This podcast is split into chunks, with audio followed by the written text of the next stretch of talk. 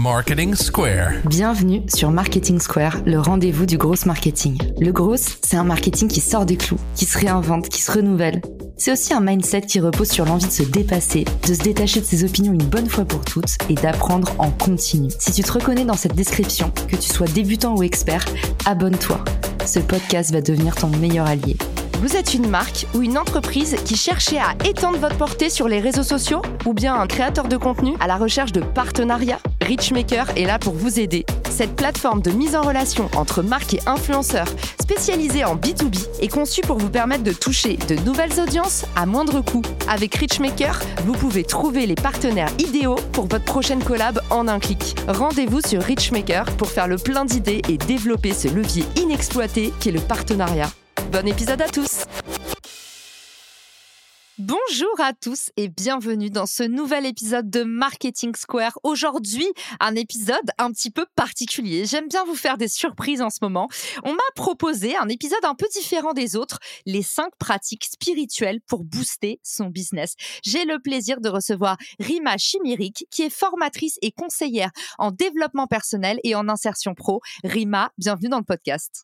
Merci beaucoup Caroline, je suis ravie d'être là pareil, plaisir partagé. Et puis surtout, je suis ravie de pouvoir accorder un épisode entier aux croyances, à ce qu'on a dans la tête et au pouvoir que celles-ci ont sur le développement de nos business. C'est un puissant moteur. Rima, pour toi, c'est quoi la spiritualité et peut-être quelle incidence a euh, ta vie intérieure sur ta vie extérieure? Alors moi, j'ai euh, fait une reconversion professionnelle. Avant, je travaillais dans le milieu des ONG, mais je dis souvent que j'ai fait une réinvention personnelle. En fait, j'ai changé ma façon de voir la vie, j'ai changé mes habitudes. Je dis souvent que j'ai fait le tri dans mes placards, dans mes habitudes et dans mes relations. Et en fait, cette reconversion professionnelle, finalement, et cette réinvention personnelle m'ont fait découvrir qui j'étais véritablement. Donc, il y a une période de ma vie où il se passait rien dans ma vie matérielle, mais ma vie intérieure était d'une richesse incroyable. C'est une aventure introspective qui est absolument extraordinaire de savoir qui on est vraiment, qu'est-ce qui nous fait vibrer dans la vie, quelles sont nos valeurs, qu'est-ce qu'on a envie d'apporter à notre échelle au monde, quel que soit ce niveau en fait. C'est ça pour moi la spiritualité, c'est rien d'autre que ça, c'est de vivre en adéquation avec ce qui me fait vibrer et d'inventer ma pratique au quotidien. Je voudrais compléter avec un petit disclaimer pour dire effectivement que ce que je vais partager aujourd'hui, c'est le résultat de ma propre expérience, c'est ma vérité du moment. Tout ce que je vais dire, toutes ces pratiques qui sont extraordinaires, mais elles ne sont pas magiques, elles ne remplacent pas une stratégie d'entreprise solide. Et elles demandent une certaine ouverture d'esprit. Donc, c'est ce que je vais dire prenez ce qui résonne et jetez le reste. L'idée, c'est un panel d'outils à votre disposition. Testez et inventez vos propres rituels. Génial. Donc aujourd'hui, tu vas nous livrer cinq actions qui ne sont pas magiques, hein, on le précise, ça n'a rien d'extraterrestre. C'est comment est-ce que, euh, tout simplement, vous pouvez ramener un peu plus de cœur, un peu plus d'âme, peut-être dans votre quotidien souvent surchargé de marketeurs ou d'entrepreneurs. Rima, la parole est à toi et merci d'être avec nous. On est tout oui pour la première action ou puis-je dire le premier rituel alors, première pratique, c'est inventer vos propres rituels gagnants. Si vous voulez améliorer vos performances, il va falloir prendre en compte deux éléments.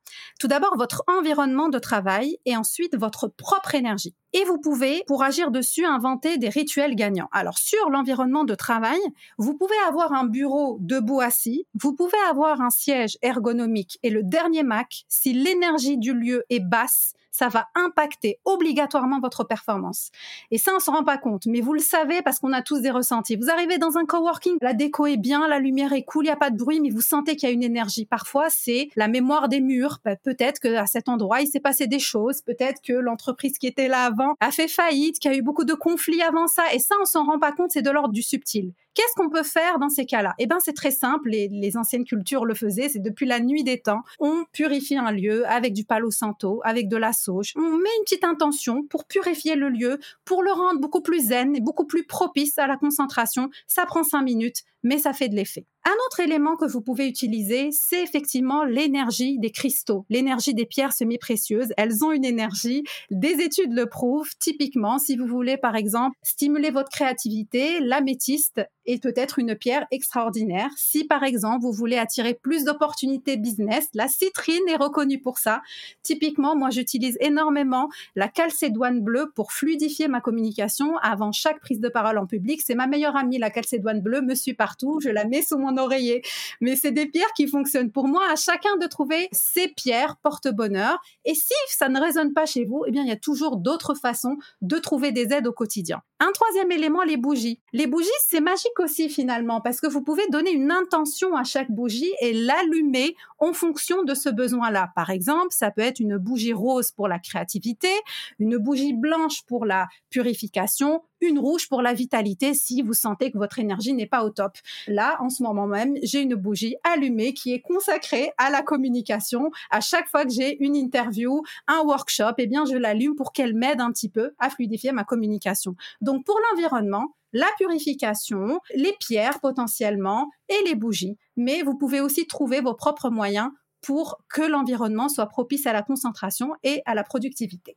D'ailleurs, c'est drôle que tu en parles, euh, Rima. Hein. J'apprends en même temps que les auditeurs les contenus que tu nous as préparés pour aujourd'hui. Je suis assez surprise par euh, la purification de l'espace. Je trouve ça bien que tu en parles.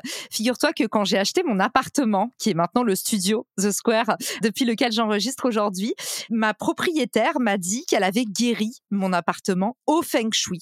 Donc, je suis arrivée, j'avais trouvé cette annonce sur le bon coin. J'ai cherché un appartement pendant un an, j'avais jamais le coup de cœur. Il y avait toujours un truc qui allait pas. Cet appart sur le papier, il ne me plaisait pas. J'y allais vraiment un peu par dépit. Et ma proprio ouvre la porte. Je suis face à une nana couverte de tatouages de couleurs, pieds nus, un petit peu hippie, bohème, tout ce que j'aime. Et en fait, elle m'a fait visiter cet appart qu'elle quittait à regret. Et elle m'a parlé de l'énergie des lieux. Elle m'a montré le plan de guérison de mon appartement. Alors sur le coup, j'ai trouvé ça un peu perché, mais moi, je préfère toujours quand c'est perché que trop lisse ou trop normal.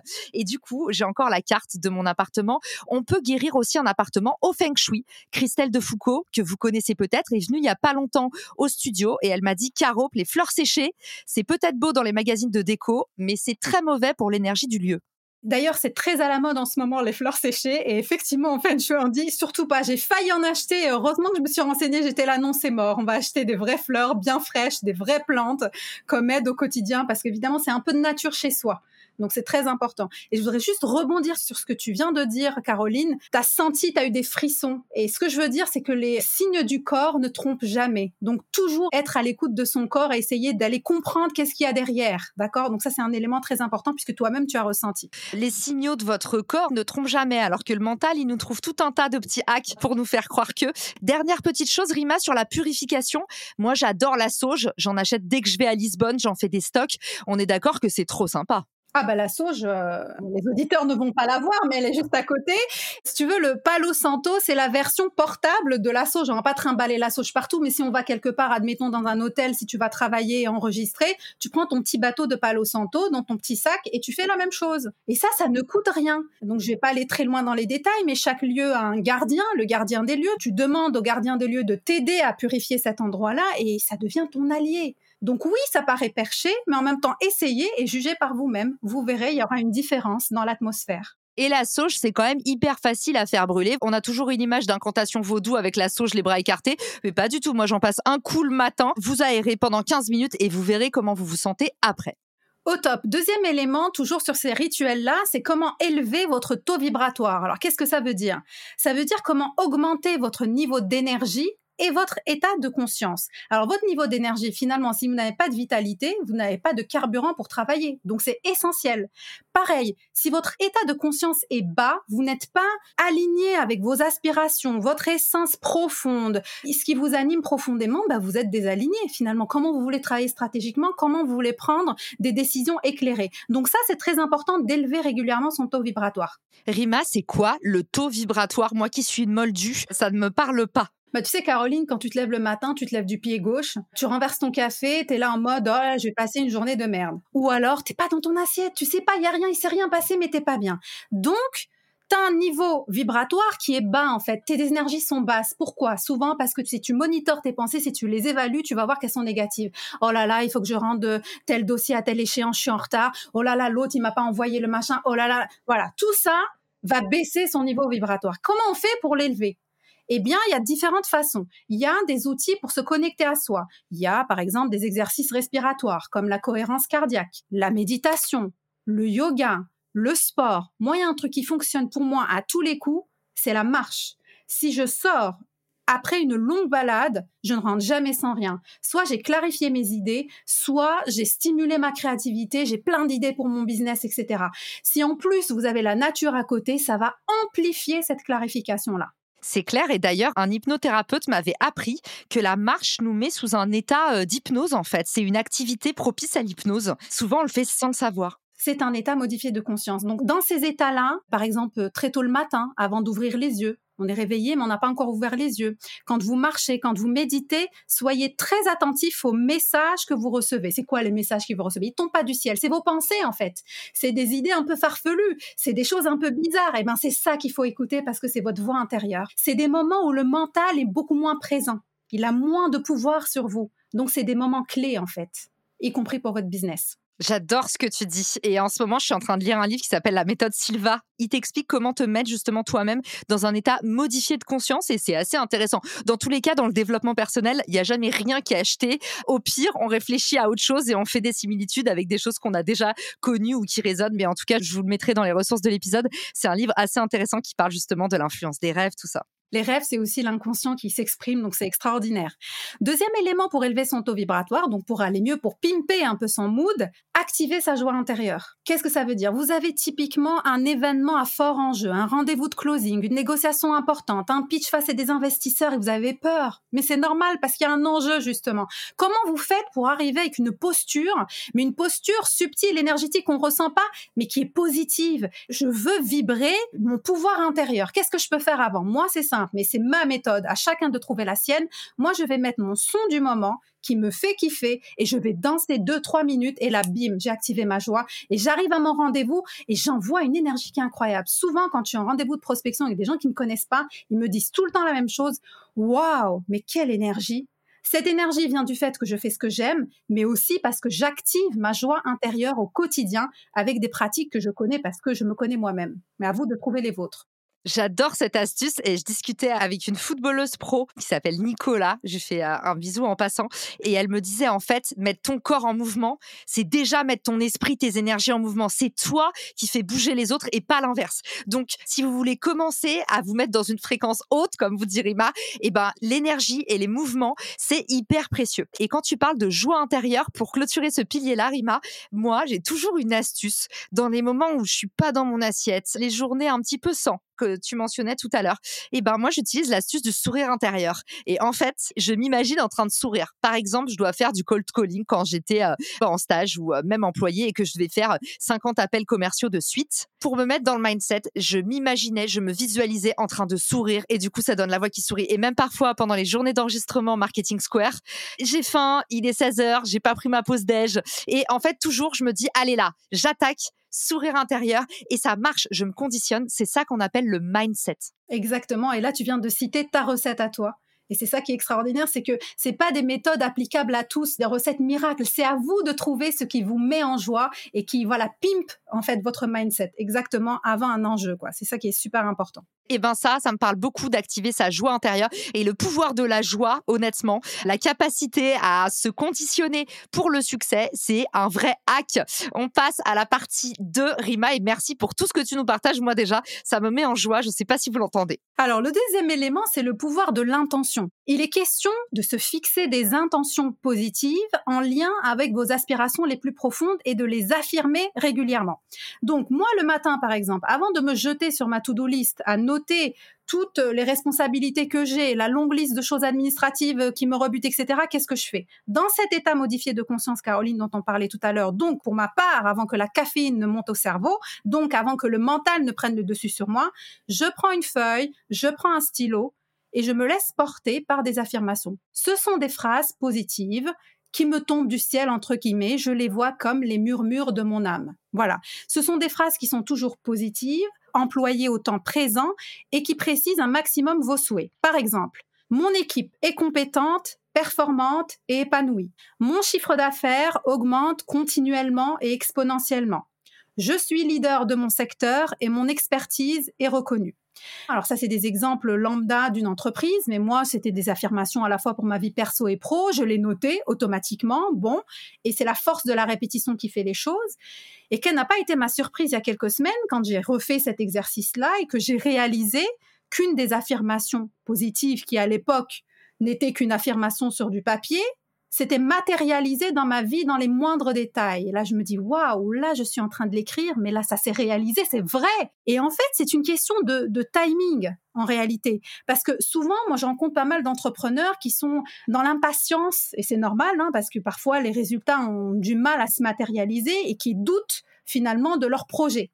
En réalité, il y a juste un gap entre notre timing à nous, en Occident, on est obsédé par les échéances, à telle et telle date, on veut tel et tel succès, autrement on a échoué. Mais en réalité, il y a un timing qui est subtil un timing qu'on ne voit pas. On ne voit pas les choses se matérialiser dans la vraie vie, mais en réalité, dans les coulisses de notre vie, il se joue des choses dans le subtil. C'est un peu difficile, c'est pas suffisamment tangible, mais c'est pourquoi un jour on se lève et bim, on a un succès de fou et on se dit mais c'est dingue, c'est one night overnight success, comme diraient les Américains. Non, ça fait dix ans que je bosse moi en fait. On n'a pas vu les résultats, mais là c'est le résultat de dix ans de travail et d'effort et, les échecs et les noms que j'ai collectionnés. Et aujourd'hui, vous me voyez propulser, vous voyez mon business propulser Non. Et en fait, c'est pour ça que souvent, je demande de la patience et de faire confiance, d'avoir la conviction qu'on va y arriver. Du moment où on est aligné avec ses aspirations, aligné avec ce why, que notre business est authentique, conscient que ce qu'on veut avant tout, c'est servir. Il n'y a pas de raison que ça fonctionne pas, mais effectivement, le timing parfois, eh ben, il prend son temps. C'est génial ce que tu dis, ça me parle tellement, cette loi de l'attraction un petit peu. Hein. J'étais à une conférence ce week-end et j'en profite pour embrasser Noémie si elle nous écoute. Je vous mets le lien de son Instagram dans les ressources de l'épisode. C'est une super créatrice de contenu qui est aussi interne en psychiatrie et elle, elle fait beaucoup de contenu en fait sur le mindset sur Instagram. Elle est toute jeune et elle est hyper talentueuse. Donc si ça peut lui faire un peu de pub, j'en serais ravie. Donc Noémie, je l'ai écoutée sur le pouvoir en fait des intentions ce week-end et ça me parle tellement quand tu dis en fait les mots qu'on utilise, un peu comme quand on vous dit dans l'entrepreneuriat, si vous avez un objectif, mettez-le partout, mettez-le sur vos murs, mettez-le sur votre fond d'écran. En fait, plus vous allez accepter et répéter ces mots, plus ils vont devenir une réalité. Souvent, on est un peu notre pire ennemi parce que c'est trop beau pour être vrai, cette expression horrible. Et dernière petite astuce que je vous partage, encore une fois, ça marche sur moi, adaptez-le à votre sauce si ça vous parle. Tous les jours, tous les matins, quand je me réveille, au lieu de voir le mot alarme sur l'écran de mon téléphone, qui est, quand on y pense, un mot hyper dramatique, et eh ben moi j'ai renommé, alors dans les réglages de l'iPhone, vous pouvez renommer votre alarme, votre réveil, et moi j'ai marqué une nouvelle journée de ouf commence. Chaque journée est unique, c'est tout bête, mais le moment où vous ouvrez les yeux, Rima elle vous l'a dit, c'est un moment clé. Donc en fait, genre déjà commencer votre journée en disant tout ce qui se passe aujourd'hui, c'est unique et c'est une chance pour moi de faire mieux et différemment de la veille, bah déjà, ça vous conditionnera pour le meilleur. Exactement. Parfois, je me réveille en me disant, je suis prête à accueillir les cadeaux d'aujourd'hui. Et là, on attire. C'est quand on dit la loi d'attraction, c'est le positif attire le positif. Et ce que tu disais vraiment est, très important. Le verbe est créateur. Attention à tout ce que vous dites. On a parfois des expressions qui sont mal foutues dans la langue française. Faites attention. Oui, il faut travailler dur pour gagner sa vie. Non, on peut vivre de sa passion et faire des choses extraordinaires en gagnant super bien sa vie. Donc toujours positiver et faire attention aux verbes parce que ce que vous dites aujourd'hui est votre réalité de demain très important, d'où l'importance des affirmations positives. Oh là là, tu m'as donné un petit frisson. Ça y est, tu me fais le même effet que mon appartement, Rima. Eh ben, on est parti. C'est déjà l'étape numéro 3. Exactement. L'étape numéro 3 est très importante, c'est la visualisation créatrice. De nombreuses études scientifiques sérieuses ont démontré que le cerveau ne faisait pas la différence entre l'imaginaire et la réalité. Donc, lorsque vous visualisez une situation favorable, votre cerveau réagit comme s'il était réellement en train de la vivre, ce qui impacte positivement vos émotions, vos pensées et surtout vos actions, puisque bien sûr, tout ça est lié. Je vous donne un exemple. Je travaillais à l'université Paris 8 pendant la crise sanitaire et donc la santé mentale des étudiants n'était pas au beau fixe. Donc j'ai eu la chance et le privilège de monter les premiers ateliers de coaching collectif des étudiants à distance. Et il se trouve que j'avais énormément d'étudiants en psychologie qui étaient en reprise d'études, pour la plupart des mamans avec un enfant ou deux à la maison, un job et plein de responsabilités et plein de stress liés à cet apprentissage à distance, les examens qui arrivent. Voilà, il fallait vraiment refaire tout ça. Un des exercices que je leur demandais de faire, c'est de fermer les yeux quelques minutes, de respirer profondément et d'imaginer ce cabinet Je leur demandais à quoi il ressemble ton cabinet? Est-ce qu'il y a un divan? Est-ce qu'il y en a pas? Comment est ton bureau? De quel bois? Comment est la déco? Les couleurs? Et là, on changeait complètement de dimension et à la suite de cet exercice, il y a un apaisement total. Pourquoi?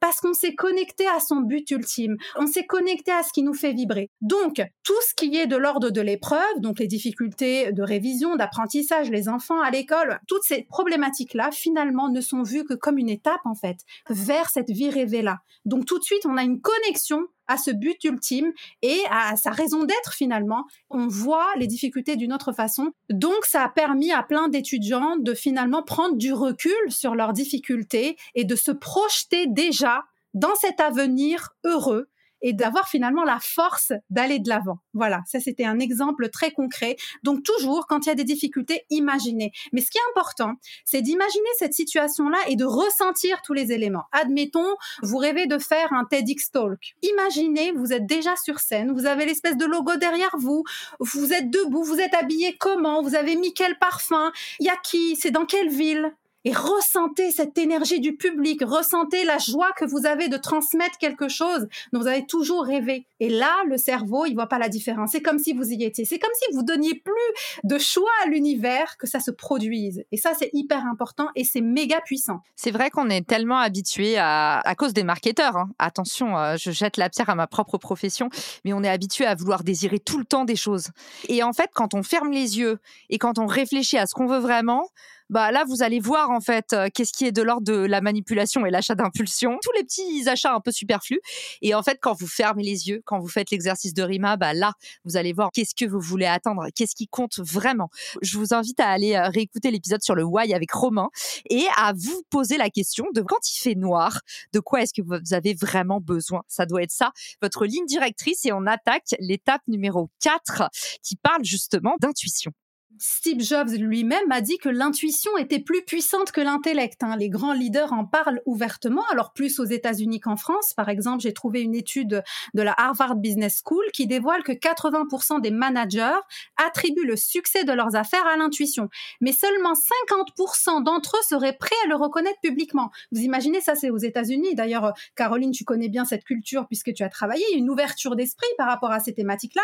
Imaginez ce chiffre en France. On est encore un peu frileux sur ces questions là pourtant, elles sont fondamentales. C'est ce que je disais au départ. Il faut une stratégie solide. Mais combien de fois il y a eu des success stories incroyables parce que le fondateur s'est dit non, mais là, je sens ce produit, on y va. Tous les signaux du marché sont négatifs, mais on y va, je le sens, on y va. Et ça marche. Et ça, c'est l'intuition. C'est rien d'autre que sa voix intérieure qui dit vas-y. Et souvent, l'intuition, mine de rien, se mesure. Hein. Il y a des tests, par exemple, chez les neuropsy. Vous faites des tests qui calculent votre quotient de logique, par exemple, pour voir si vous êtes intuitif ou pas. Donc, voyez, l'intuition, encore une fois, c'est pas un truc de zinzin, c'est vraiment très cartésien. Et souvent, on a tendance, chez le commun des mortels, à confondre deux notions, l'intuition et l'interprétation. C'est très différent. Comme on disait tout à l'heure, l'intuition, c'est un peu votre corps qui parle, la psyché.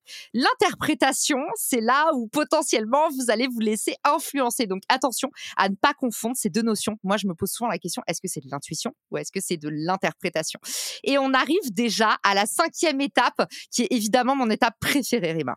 Ah, tu aimes la gratitude, Caroline, bien sûr. Je sais, je le vois, je suis ton travail depuis plus d'un an maintenant et je vois que la gratitude, c'est quelque chose qui est important pour toi et le temps que tu donnes aussi à des personnes les vendredis, il me semble, pour les aider un peu dans leur business, c'est un peu l'état d'esprit de ce que l'on appelle le marketing karmique, c'est-à-dire finalement de donner sans rien attendre en retour et on en reçoit tellement plus. Et c'est ça qui est extraordinaire, c'est finalement d'exprimer votre gratitude aussi vis-à-vis de vos clients, de vos partenaires, de votre communauté. Si vous êtes créateur de contenu, eh bien, ça va booster votre business. Vous allez me dire, oui, mais Rima, comment? C'est pas avec ça que je vais remplir mon frigo. Si, parce que finalement, ça va en partie, indirectement, parce que finalement, la reconnaissance renforce les liens et ça donne une âme à votre entreprise. Même si euh, votre business est du personnel branding, finalement, le personnel branding, ça va être stabiloter une partie de vous. Mais quand vous êtes là dans une dynamique de gratitude, de reconnaissance et vous parlez à cœur ouvert, vous créez du lien et vous donnez de l'âme à votre travail. Et ça, ça touche. Ça ne peut pas ne pas toucher. Quand on est authentique, on ne peut pas ne pas toucher sa cible. Donc ça, c'est très important. Et pour citer un autre gourou, Tony Robbins, qui dit le business est un jeu spirituel. Le succès n'est pas basé sur ce que l'on reçoit, il est basé sur ce que l'on donne. Donc moi, c'est incroyable et je l'ai remarqué euh, dans ma propre expérience, Caroline. Un jour, j'ai décidé de donner un webinaire gratuit à l'université euh, de Nanterre parce qu'il n'y avait pas de budget et parce que j'avais vraiment envie de, transmettre ce sujet-là. Et ben j'ai dit ok, je l'ai préparé, je te jure, comme si j'allais être payé une fortune. Et on est dans l'université française, on n'est jamais payé des fortunes, mais vraiment j'y ai mis mon cœur et tout mon élan et ça s'est super bien passé que j'ai eu tellement de recommandations et les contrats, je me suis dit mais d'où ils viennent Mais en fait? Ils sont venus de là finalement parce que parfois on se dit même dans, dans sa vie personnelle, quand on rend un service à quelqu'un, on s'attend à ce qu'il nous rende l'appareil. Non, vous allez recevoir quelque chose fois 2 millions, mais pas par cette personne-là. Donc là, c'est pareil. J'ai eu plein d'ouvertures et plein d'opportunités dans d'autres universités. Si tu veux, l'envie de servir était beaucoup plus grande et puissante que juste l'envie de facturer. Et donc à ce moment-là, finalement, puisque c'était ma voie, bah, la voie s'est ouverte, quoi, et j'ai eu d'autres opportunités. Donc donnez, donnez, donnez, et vous verrez que ça finira par revenir, mais aucun tube. Et surtout, encore une fois, c'est une question de mindset. C'est que souvent, euh, quand on donne, derrière, on se dit l'action. Quand moi je donne, c'est les gens y prennent. Et c'est comme si on te retirait quelque chose. Et ça, je ne sais pas d'où ça vient cette conception. Et justement, les États-Unis, les Américains, ils ont peut-être plein de défauts. En tout cas, en France, on leur trouve sur le papier plein de défauts. Ils ont compris un truc, c'est qu'en fait, quand tu donnes, t'as pas moins t'as plus. Et même si la personne derrière, un, elle ne te le rend pas, voire parfois, malheureusement, ça arrive surtout dans la vie des réseaux sociaux, on te la met à l'envers, ou au final, t'attires des gens jaloux qui vont se venger derrière et qui vont te marcher dessus. C'est pas grave. Moi, j'aime bien la mentalité, justement, de Guillaume Moubèche ou d'autres mecs de l'entrepreneuriat qui ont réussi, qui disent, bah, en fait, on réussit dans le business sans être des requins, sans écraser les autres, sans faire payer la moindre prestation. C'est important de continuer à faire des choses gratuitement avec le cœur. Par contre, c'est vrai, faut faire aussi attention people pleasing et il faut aussi se respecter soi. Mais ça, ça vient que avec l'expérience. Je sais pas ce que tu en penses, Rima, mais moi, c'est voilà, chaque jour, j'apprends un peu plus sur euh, là où je peux poser mes limites. Il y a des périodes aussi, parfois, vous pouvez être plus généreux et parfois, en fait, euh, vous êtes déjà complètement en burn-out. Donc, c'est le moment de mettre déjà le masque sur vous-même avant d'aider les autres. Tout à fait. Moi, je dis tout le temps, c'est le self-care first. Hein. On crée pas un business pour en baver. On crée un business qui serve notre lifestyle. En tout cas, c'est comme ça que je le vois. Si on veut la liberté géographique, la liberté financière, s'organiser organiser comme on veut. Donc moi, c'est d'abord moi comment je me sens ensuite le reste, et j'utilise souvent cette métaphore effectivement du masque oxygène, c'est hyper important. Et tu as raison parce que moi, en fait, finalement, l'entrepreneuriat, je le vois comme une expérience introspective hors du commun. Il n'y a pas un jour où on n'apprend pas quelque chose sur soi. Il n'y a pas un jour où on n'apprend pas quelque chose sur notre relation à l'autre, sur nos red lines, nos lignes vertes, nos lignes rouges. Qu'est-ce qu'on veut, qu'est-ce qu'on veut bâtir. C'est extraordinaire en fait. C'est pour ça que moi je suis heureuse de travailler sur l'entrepreneuriat étudiant, que aussitôt on puisse leur dire mais allez-y, tentez et on s'en fout que vous tombiez six fois. L'essentiel c'est de vous relever cette fois. Et moi j'ai pas eu cette chance-là quand j'étais à l'université. Aujourd'hui je vois plein de jeunes entrepreneurs se lancer et cartonner. Et ça moi je suis admirative. Et c'est dommage qu'on n'ait pas la vidéo pour voir que tu as les yeux brillants. Donc ça me touche beaucoup ce que tu dis, Rima. Et souvent, c'est ça aussi qui peut parfois énerver sur LinkedIn, je le comprends, mais l'entrepreneuriat, c'est vraiment une thérapie. Et je comprends à partir de là que beaucoup d'entrepreneurs, ils aient besoin de prendre la plume au bout de cinq ans de roller coaster et d'expliquer j'ai vécu ça et j'ai traversé ça et j'ai compris ceci. Mais c'est une vraie thérapie, tu as raison. C'est un parcours de développement personnel. Et surtout, encore une fois, merci pour cet épisode qui a ramené le personnel, la personne au cœur du business parce que souvent, on oppose les deux. Et moi, je déteste les gens qui disent, ah mais attends, là, c'est le business. Ou alors, lui, il est comme ça dans le business. En fait, vous êtes une personne et il n'y a pas de raison d'avoir un distinguo entre qui vous êtes dans la vie privée en tant qu'ami et qui vous êtes avec les gens importants et qui vous êtes avec les gens qui n'ont pas d'impact sur votre business. J'espère que cet épisode, il aura nourri émotionnellement et intellectuellement nos auditeurs. Il est un peu différent des autres et merci Rima de me l'avoir proposé. Je te remercie pour tout le travail que tu as fait aussi pour le préparer et pour euh, ton authenticité et toutes ces jolies choses que tu nous as partagées. Dis-nous vite où est-ce qu'on peut te retrouver pour euh, justement connecter avec toi. Alors, on peut me retrouver principalement sur LinkedIn où je communique quasiment tous les jours. On peut me retrouver aussi sur ma newsletter. Et depuis peu, j'essaye aussi TikTok parce que je pratique ce que j'enseigne. Donc, je sors de ma zone de confort et je montre ma tête sur Internet. Voilà. Génial. Et eh ben, Rima, on te rejoindra aussi sur TikTok. En tout cas, je mettrai tous les liens incluant ta newsletter dans les ressources de l'épisode. Et n'oubliez pas de nous envoyer vos retours. Souvenez-vous, c'est la croquette des podcasteurs. C'est un petit message de votre part pour nous expliquer ce que vous avez pensé de cet épisode et si vous êtes prêts à passer à l'action. Merci à tous pour votre écoute et à très vite. Ciao Si cet épisode te plaît, tu peux le partager en me taguant ou lui laisser 5 étoiles sur Apple Podcast. Marketing Square.